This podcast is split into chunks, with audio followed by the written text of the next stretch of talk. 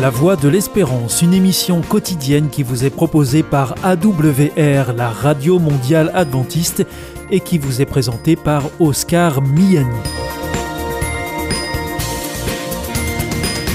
Nous sommes donc ensemble pour les 30 prochaines minutes. Merci de votre fidélité à ce programme. Vous nous écoutez sur les ondes, mais aussi par Internet sur www.awr.org ou aussi grâce à votre téléphone. Pour notre programme de ce dimanche, nous vous proposons la revue santé avec le docteur Jean Lincey et ensuite ce sera l'instant Bible, votre rendez-vous hebdomadaire. La revue santé avec le docteur Jean Lincey est présentée par Oscar Miani. Bonjour docteur Jean Lincey, merci de nous rejoindre une nouvelle fois au micro de la revue santé. Bonjour Oscar. Alors vous nous proposez, eh bien, comme chaque semaine, une revue de presse sur la santé et aujourd'hui, eh bien, euh, il s'agira de pollution atmosphérique et antibiorésistance, de rééducation de l'arthrose du genou et de l'augmentation des fibroses du foie. Alors, docteur Jean Lincey, premier sujet, quel rapport y a-t-il entre la pollution atmosphérique et l'antibiorésistance? D'ailleurs, vous pouvez nous, nous, rappeler ce que c'est que l'antibiorésistance? C'est le fait que des bactéries deviennent résistantes aux antibiotiques. Vous avez une infection et euh, les antibiotiques n'agissent pas sur l'infection. Voilà. Et donc euh, la pollution pourrait euh, y être pour quelque bah, chose? euh, Oui, c'était une étude chinoise publiée dans Lancet Planetary Health qui estime que euh, on a un lien entre euh, la pollution aux particules, au PM2,5, c'est-à-dire les particules d'une taille de 2,5 microns, enfin les particules de 2,5 microns et au-dessus, eh bien on observe euh, quand les gens sont exposés à cette euh, pollution, eh bien ça augmente le risque de résistance aux antibiotiques. On pense que la membrane cellulaire, la membrane des cellules, dans un état inflammatoire, parce que quand vous avez de la pollution atmosphérique, vous avez un état inflammatoire, en particulier des poumons, et quand vous avez un état inflammatoire, ça, améliore le transfert des gènes, ça améliore le fait que les gènes se, transmettent plus facilement. Donc les, bactéries qui ont euh, la résistance vont, vont la donner aux, aux voisines. L'OMS recommande qu'on n'ait pas de concentration euh, supérieure à 5 microgrammes par mètre cube de PM2,5. Et si les Chinois nous disent que si c'était atteint euh, en 2050, l'objectif c'est ça, c'est que pour 2050, il n'y ait pas sur la Terre de zone où on est euh, plus de 5 microgrammes par mètre cube de PM2,5, eh bien, on, aurait une réduction de la résistance aux antibiotiques de 16%, et ça éviterait 23% de décès prématurés par antibiorésistance et une économie, eux, ils chiffreraient l'économie au plan mondial à 640 milliards de dollars. Ce qui n'est pas négligeable. C'est publié dans une revue à comité de lecture. Quoi. Mmh, ça, mmh. Euh, là, ça paraît euh, incroyable, mais euh, qu'est-ce que vous voulez Nous. Il y, y, a des gens, nous, nous on relaye ce qui, une étude qui a été contrôlée par des gens mmh, autrement plus compétents que nous. La revue Santé. On a un autre sujet aussi qui est euh, celle de la rééducation de l'arthrose du genou. C'est un sujet euh, particulier. Actuellement, l'arthrose la, du genou touche 5% de la population en France et un, une personne sur 10 de plus de 65 ans. Quand vous avez mal au genou, bah vous bougez moins et on sait maintenant que ce qu'il faut surtout, c'est continuer à bouger. Mmh et que même ça diminue, si vous continuez à bouger, ça diminue même les, douleurs. Alors tout cela a des conséquences graves sur l'état cardiovasculaire, puisque les gens qui ont mal et qui bougent plus vont avoir, euh, nous ne cessons de le répéter dans ces émissions, que l'activité physique est un, un, médicament général pour toutes les maladies, en particulier cardiovasculaires. Donc quelqu'un qui a une gonarthrose, ben, il faut surtout faire en sorte qu'il continue à bouger. Et on s'est intéressé, là c'est une étude, et eux ils se sont intéressés à savoir s'il fallait faire de la rééducation en concentrique ou en excentrique. En concentrique, ça veut dire que les muscles se raccourcissent, et excentrique, c'est quand les muscles s'allongent. Et c'est mieux en concentrique, en particulier, c'est assez étonnant, les résultats de l'étude montrent que quand on fait du concentrique, eh bien, on a un meilleur effet sur l'état cardiovasculaire. Pour faire du concentrique, c'est pas très compliqué, hein, il suffit de marcher. Hein. Entre autres. Entre autres. Mais là, on parle dans le cadre de rééducation, Oui, donc là, euh, avec, kiné, un kiné, kiné. ouais. ouais. La revue santé. Et puis enfin, pour terminer, euh, docteur Jean Lindsay, aujourd'hui, eh bien, un autre sujet qui peut paraître inquiétant, c'est l'augmentation des fibroses du foie. Oui, incroyable. Apparemment, le... la mortalité due à la cirrhose aura augmenté de 47% en Europe entre 2010 et 2021, ce qui paraît énorme. hein. 47%. Ouais, c'est beaucoup. hein. Et euh, ce serait la, la deuxième cause d'années de vie perdues en Europe. Alors, c'est une maladie qui se développe euh, après une longue période asymptomatique de progression de la fibrose. Vous avez fait une fibrose, puis ça se transforme en, en cirrhose. Oh, Et on rappelle que ça ne touche pas que les alcooliques. Ah oui, c'est ça le problème, Mhm. c'est que la mauvaise nourriture du monde moderne crée des cirrhoses et des fibroses, même chez les gens qui ne boivent pas d'alcool. Ah non, si vous avez de l'alcool en plus, là, vous Mhm. avez une forte chance d'avoir une fibrose euh, et, et d'aller, pas obligatoirement à la cirrhose, mais ça augmente beaucoup le risque de cirrhose. quoi. On a mis au point depuis quelque temps maintenant un- une technique qui s'appelle le fibroscan. Ça consiste à produire une impulsion sur le foie et regarder comment diffuse l'onde du choc à travers le foie. Ça permet de savoir si le foie est fibreux ou non, sans autre investigation. C'est très simple, très très simple et très rapide. Si on couple ça avec d'autres indicateurs, c'est-à-dire si on prend en compte l'âge, les transaminases hépatiques, les gamma-GT, la glycémie, le cholestérol et les plaquettes, eh ben, à ce moment-là, on a un score qui permet de savoir si le sujet est à risque de, de transformation vers la cirrhose ou non. Donc avec des moyens très simples, on peut dire à quelqu'un qui a une fibrose hépatique, monsieur, madame, vous êtes à risque de passage à la cirrhose, vous êtes un sujet à risque. Et donc là, il faut adapter son, son, Bah là, il faut, son style de vie. faut changer son style de vie. Voilà. Donc, donc la, mauvaise nourriture, essentiellement les sucres, les sodas et le sucre qu'on met, met partout. Euh, Donc il faut fuir les, sucres, les sucres rapides. Et euh, évidemment, la- la- déjà, si on ne boit pas d'alcool, ça fait déjà bien avancer le dossier.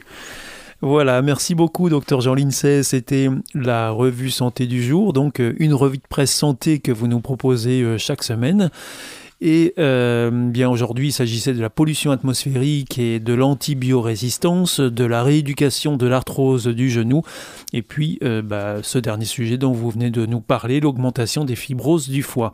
Alors la semaine prochaine, eh bien pour euh, les sujets que vous aborderez pour cette revue santé, il s'agira de la contraception et de la dépression chez la femme, du rôle que pourrait jouer l'ARN messager dans l'hypertension et du syndrome de sevrage chez le nourrisson. Merci beaucoup, docteur Jean Lincey, et à bientôt.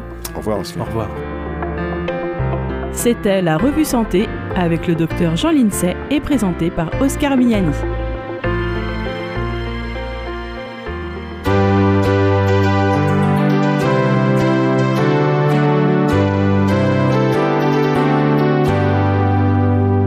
This is Adventist World Radio, the voice of hope. Hier ist Adventist World Radio, die Stimme der Hoffnung. Questa è la radio mondiale avventista. La voce della speranza.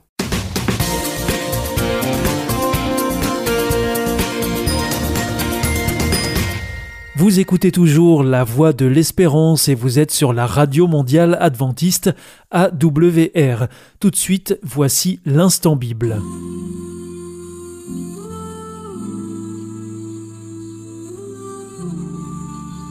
L'instant Bible. La Bible à la portée de tous. Présenté par Stéphane Vincent. Bienvenue à chacun pour cette nouvelle édition de l'Instant Bible, une émission qui s'adresse à tous ceux qui veulent en savoir plus sur ce livre sacré. Et pour ce faire, eh comme à notre habitude, je suis en compagnie de deux invités que sont les pasteurs Pascal Rodet, bonjour. Bonjour Stéphane. Et Bonjour à tous. Gétro Camille, bonjour. Bonjour Stéphane, bonjour tout le monde. Alors j'espère que vous allez bien et que vous êtes prêts pour cette nouvelle émission qui démarre. La Bible renferme des mystères mais aussi des enseignements et vous nous proposez de nous arrêter, comme c'est le cas depuis quelques semaines, euh, sur l'évangile de Luc qui nous donne de nombreuses illustrations euh, sur la manière dont Dieu aide ceux qui sont dans le besoin en se servant notamment d'autres personnes pour nous aider ou bien il se sert de nous pour aider d'autres personnes. Alors Pascal Rodet, euh, je me tourne vers vous. Euh, est-ce que euh, la Bible s'intéresse d'une manière générale à la question des plus démunis ou est-ce que c'est l'évangile de Luc en particulier qui s'y intéresse? La Bible a toujours eu un intérêt général et important de, des personnes qui sont en difficulté. que ce soit par rapport à ceux qui sont dans les difficultés de pauvreté, problèmes euh, euh, alimentaires, etc., comme aussi ceux qui sont dans une difficulté sociale, une difficulté psychologique. C'est un souci constant pour Dieu. C'est la rupture de cette création qu'il a faite. Et donc forcément, là où il y a rupture, il faut remettre un peu l'équilibre. Et alors globalement, dans la tradition biblique, comment est perçue la pauvreté? Alors ça, ça n'a pas toujours été en effet très équilibré du coup, si on reprend un peu l'expression de tout à l'heure. Aux yeux des hommes, euh, il y a eu pas mal de courants qui ont montré que euh, tu es pauvre, ah, c'est que tu as fait quelque chose de mal aux yeux de Dieu. Euh, tu es quelqu'un qui est pas recommandable, c'est tu travailles pas assez. Enfin, il y a eu toutes sortes de reproches qui ont été faits à ces personnes-là en lien avec la spiritualité, avec Dieu. Ce qui n'est pas une réalité dans les faits avec Dieu. Mais voilà, c'est hélas euh, la difficulté avec, euh, avec euh, l'humain. Est-ce qu'on pourrait considérer que la pauvreté pourrait être un signe de mauvaise santé religieuse? C'est ce que certains ont voulu nous faire croire, en effet. certains, quand vous dites certains? Ah ben certains courants religieux, certaines personnes croyantes, certains chrétiens, certaines personnes qui ont utilisé cette, cette notion-là pour avoir un peu une, euh, une puissance sur d'autres personnes. Euh, donc oui, il y a eu des, courants dans ce domaine-là. Euh, la pauvreté égale le problème spirituel, ce qui n'est pas du tout le cas dans la Bible. Est-ce qu'il y a des passages dans la Bible qui vous viennent comme ça sur la question de justement de, des gens les plus vulnérables à qui on doit apporter une attention particulière? Oui, j'ai un passage dans le Lévitique euh, qui est très joli, très simple. Dans Lévitique 19, verset 9, Quand vous ferez la récolte, vous ne couperez pas les épis qui sont au bord de vos champs. Vous ne reviendrez pas ramasser les épis qui restent. Vous ne reviendrez pas non plus dans vos vignes pour ramasser les grappes de raisins qui restent ou les raisins tombés par terre. Vous les laisserez aux pauvres et aux étrangers installés dans le pays. Le Seigneur votre Dieu, c'est moi. Et donc, il y a beaucoup de passages où on pense aux pauvres, on leur laisse à manger. Quand quelqu'un vous doit de l'argent et n'arrive pas à vous rembourser, éventuellement, vous saisissez en deux biens, mais vous lui laissez le minimum vital pour qu'il puisse s'en sortir. Vous n'abusez pas de la veuve et de l'orphelin, vous, vous respectez les pauvres et vous essayez d'aider les pauvres à s'en sortir. Les esclaves, il y avait même l'esclavage à l'époque. L'esclavage a été beaucoup adouci par les lois que Dieu a mis en place. Ça ne veut pas dire que Dieu approuve l'esclavage. Ça veut dire que Dieu part de là où se trouvent les gens et à partir de là, il essaie de les faire grandir. Donc oui, il y a beaucoup de passages dans la Bible, dans les prophètes, dans Amos par exemple, où il est dit Malheur à ceux qui, oppriment les pauvres.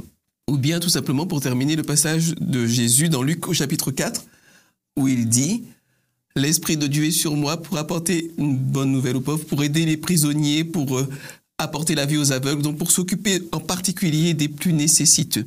Donc euh, cette question, euh, on la retrouve autant dans l'Ancien Testament que dans le Nouveau Testament finalement. Absolument, de bout en bout. Jésus-Christ lui-même s'intéressait aux pauvres Je crois que Jésus-Christ s'intéressait à tout le monde, mais en particulier à ceux qui reconnaissaient avoir besoin d'aide. C'est beaucoup plus facile de reconnaître avoir besoin d'aide quand on crève la dalle que quand on a le ventre bien rempli.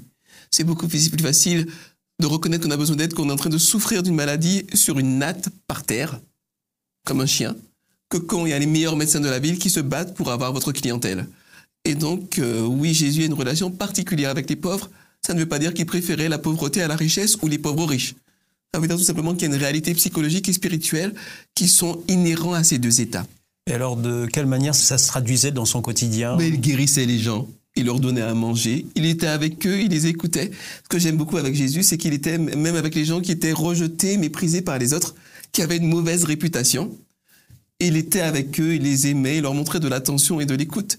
C'était quelqu'un de tout à fait extraordinaire. Enfin, Jésus est quelqu'un de tout à fait extraordinaire. Tout à fait extraordinaire. Pasteur Pascal Rodet, euh, est-ce qu'on a une idée du temps que Jésus a consacré quand il était sur terre, euh, justement aux plus démunis?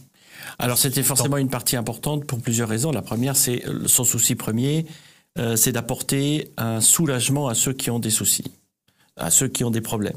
Et donc, tous ceux qui sont dans la pauvreté, dans la difficulté, font partie des gens qui, qui ont des soucis. Donc ça, c'est oui. Il est, ça fait partie des, du temps très important de la part de Jésus dans, euh, dans cette relation. Le texte même dans l'évangile de Jean nous rappelle que tout ça, c'est des choses que, que Jésus a faites quand il en a fini toutes les explications, mais il en a fait bien d'autres qui ne sont pas dans les livres et qui euh, renferment beaucoup euh, d'actions, euh, de miracles, etc., etc. Donc ça veut dire qu'il a fait visiblement énormément sans qu'on sache vraiment tout. Est-ce qu'on pourrait dire que ces, personnes faisaient partie en premier lieu du plan du salut? En premier lieu, je ne sais pas si on, peut mettre cela, euh, mais en tous les cas, un souci premier euh, de Jésus pour toutes les personnes qui ont besoin de cela.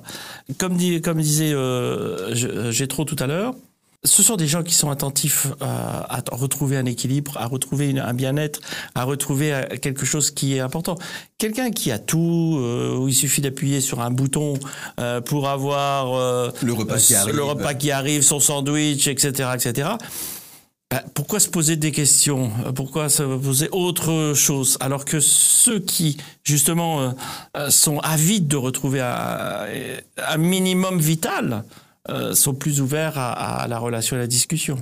Pasteur Gétro Camille, est-ce que être charitable, c'est l'essence même de la religion chrétienne? Tout dépend de ce qu'on met derrière le mot charitable.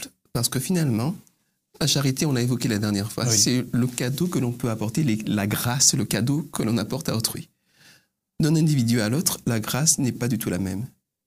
Si on devait me faire un cadeau à Pascal, à vous Stéphane ou à moi-même, on ne nous ferait pas plaisir, on nous fera exactement la même chose parce qu'on a des besoins différents, des goûts différents, des perspectives différentes. Et donc, euh, apporter ce qui est nécessaire à l'esprit pour que les gens grandissent, soient bien, soient heureux dans leur vie, épanouis et soient épanouissants, ça, c'est la charité. C'est la charité. Alors, on vit aujourd'hui dans une région du monde, l'Europe, où euh, il y a une tradition judéo-chrétienne qui est installée depuis euh, des siècles. Est-ce que vous avez euh, l'impression pour autant que ces valeurs bibliques sont défendues au quotidien? Oui, mais pas forcément par des, par des croyants ou des chrétiens. Pas forcément. C'est le cas. Nous avons par exemple dans l'Église adventiste un organisme caritatif qui s'appelle ADRA, qui fait un travail extraordinaire au quotidien mais il y a également le secours catholique ou le, croissant rouge chez les musulmans. Il y a des gens qui, fondamentalement, et puis aussi des athées et des agnostiques, des, ONG non religieuses qui font un travail humanitaire extraordinaire. Euh, oui, ça se fait beaucoup sur la Terre, mais c'est pas forcément le cœur de toutes les religions.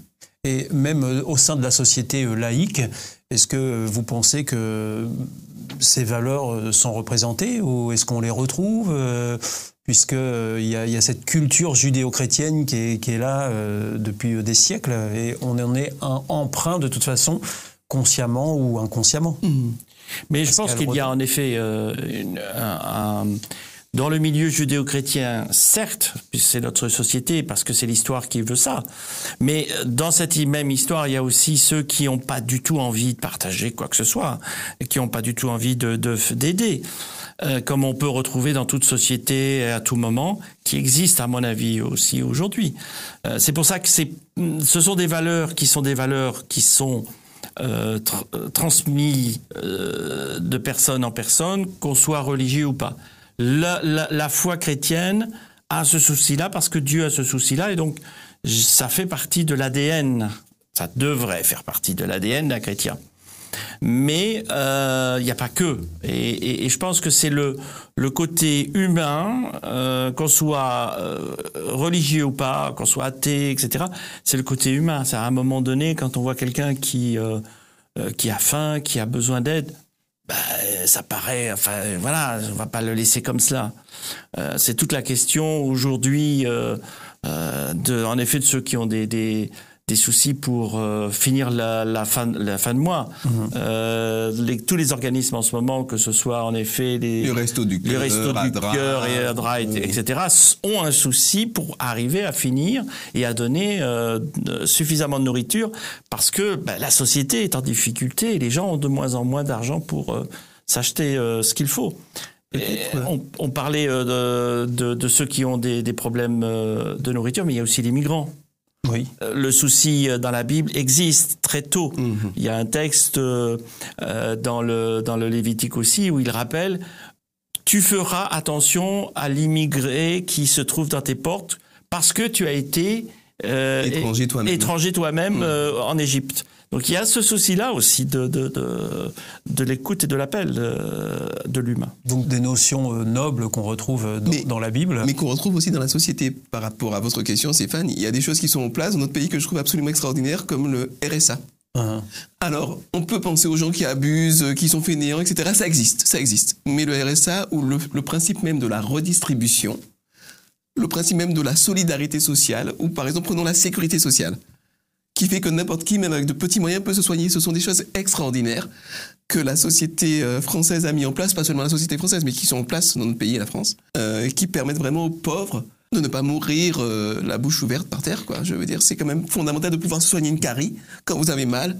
Vous n'avez pas les moyens, vous avez la couverture, euh, la CMU, la maladie universelle, qui vous permet d'avoir des soins quand même. Et c'est, euh, je pense, une très bonne réalisation basée sur ces valeurs qui sont des valeurs au cœur de la Bible. Euh, Pour conclure euh, l'émission d'aujourd'hui, euh, est-ce que, Déjà est-ce que oui, le, le temps passe vite. Est-ce que vous pourriez nous dire euh, bah, comment vous vivez cet engagement, vous, en tant que chrétien, euh, auprès des plus démunis Pasteur Pascal Rodet. Alors c'est vrai qu'il y a plusieurs euh, possibilités. Euh, pour ma part, il y a à la fois euh, permettre aux organismes qui euh, qui ont les moyens de le faire au niveau organisation, etc., de leur apporter aussi ma part euh, Vous au parlez niveau financier. humanitaire Voilà, ADRA par exemple. Euh, voilà, moi j'apporte ma contribution au niveau de financier. Après, c'est individuel, c'est-à-dire qu'à un moment donné, quand je suis au métro, dans le métro ou euh, quand je marche et que je vois quelqu'un qui est en difficulté, qu'est-ce que je peux faire euh, maintenant Et c'est vrai que c'est une sacrée question en ce moment parce que euh, d'habitude, on avait toujours des pièces, on donnait à ceux qui voulaient manger ou on achetait quelque chose pour eux. Mais là, euh, depuis qu'on a de moins en moins de monnaie sur nous, sur oui. nous, oui. il faut qu'on réfléchisse en disant bon, de quel moyen je peux aider comme ça euh, vrai, ponctuellement. euh, et ça, c'est des questions qui sont euh, qui sont aussi d'actualité et qui, je crois, en tant que croyant chrétien, euh, doit être une, une question que je dois résoudre. Donc vous encouragez euh, tout un chacun à, à garder un peu de monnaie sur lui pour, Mais à un moment donné, il faut se pour poser la pouvoir aider ponctuellement euh, dans la rue euh, Ouais, ou ailleurs. Euh, Pasteur Gétro Camille, comment vous vivez vous votre engagement euh, auprès des plus démunis comme en- en Pascal tant que et puis comme Pascal. Et puis aussi euh, aussi en, en ayant bien conscience que- qu'être démuni ça peut être dans plein de plans différents et que des gens qui sont confortables financièrement peuvent être profondément pauvres démunis malheureux et n'avoir aucune perspective aucun sens aucun horizon. Et donc si euh, la possibilité d'aider on est de ce point de vue-là. Et puis pour terminer en transmettant les valeurs de l'évangile comme pasteur. Alors vous qui cherchez à en savoir plus sur les enseignements que renferme la Bible, eh bien j'ai le plaisir de vous offrir une Bible grâce à notre partenaire Bible qui vous permettra alors de vous replonger euh, dans l'évangile de Luc que nous abordons en ce moment dans, dans ces émissions. Alors pour obtenir euh, cette Bible, c'est très simple, il vous suffit d'en faire la demande aux coordonnées mentionnées juste après cette émission. Pasteur euh, Gétro Camille, pasteur euh, Pascal Rodet, merci beaucoup d'être venu euh, ici dans ce studio pour vous, euh, nous parler de la question euh, de prochain et de la charité aussi envers euh, nos prochains. Euh, on se retrouvera bientôt pour une prochaine émission de l'Instant Bible, lors de laquelle eh bien, nous nous intéresserons aussi au message que la Bible a à délivrer aux puissants, aux riches. Ça change. Ça va changer. À bientôt. Au revoir. Au revoir. Au revoir.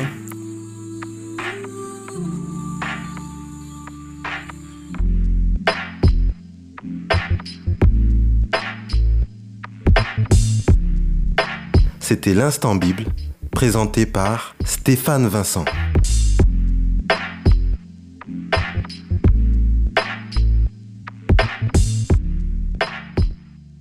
Connais-tu l'IEBC Non, c'est quoi?